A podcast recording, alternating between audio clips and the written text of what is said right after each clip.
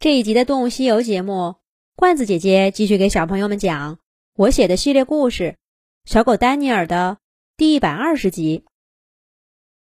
不用找吃的，不用漫无目的的搜寻猎物，只需要在既定时间赶到一个明确的地点。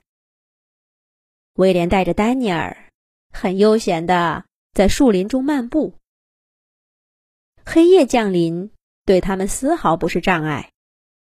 无论是狼还是狗，它们的瞳孔都比人类要大，眼睛的构造也同人类很不一样。只要有一点微弱的光，它们的眼睛就能反射出来，照亮前面的景物。冬季的丛林，在月光和星光的映照下，丹尼尔和威廉反而把周围的世界。看得更真切了。威廉一边走，一边跟丹尼尔说些树林里的新鲜事儿。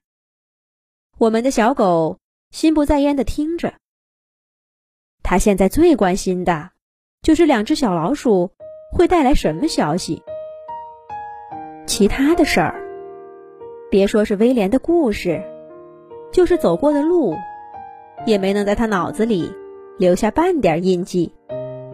威廉看出丹尼尔的心思，渐渐的也不再说话，只是加快了脚步，在月亮升到最高处之前，把丹尼尔带到了狼之谷。这是整片森林里最大的一片谷地，三面环山。毛毛和豆豆画的那座山在最南面，是最小的一座。自从到了狼之谷，威廉的脚步放缓了许多。他花更多的时间嗅闻周边的味道，有时候甚至故意绕着路走。丹尼尔知道，威廉这么做必然有他的道理，也没有多问，只是更加小心的跟着他。等他们终于到那座山脚下，远远的。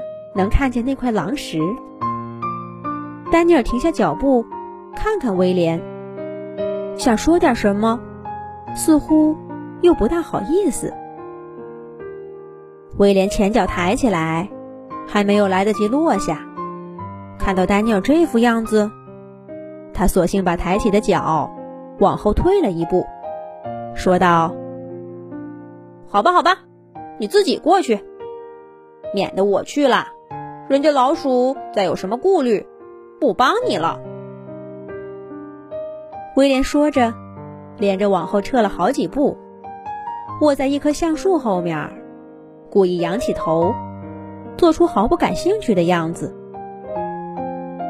不过，等丹尼尔迈步往前走，威廉腾的一下就站起身，紧盯着他走向的那块狼石。在丹尼尔转身的时候。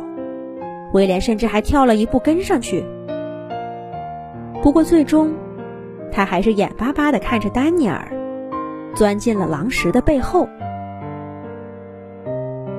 算了算了，真坏了丹尼尔的事儿，我自己也过意不去。威廉的威廉，不就是两只小老鼠吗？还是不能吃的老鼠，干嘛那么感兴趣？可是他们是神秘的老鼠情报网的老鼠啊，爸爸妈妈都没见过。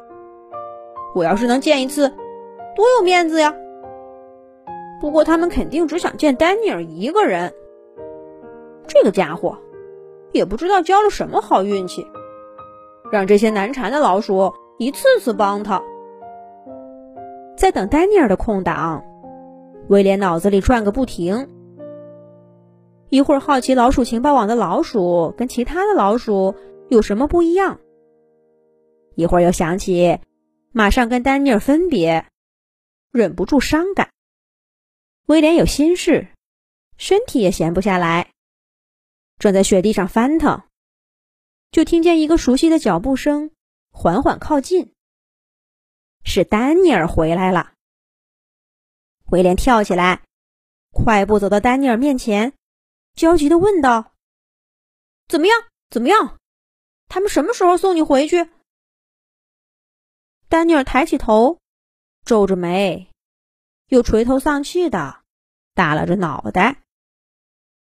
原来呀，丹尼尔走到那块狼石背后，只等了几分钟，就听见雪地下面簌簌簌、簌簌簌一阵的响动。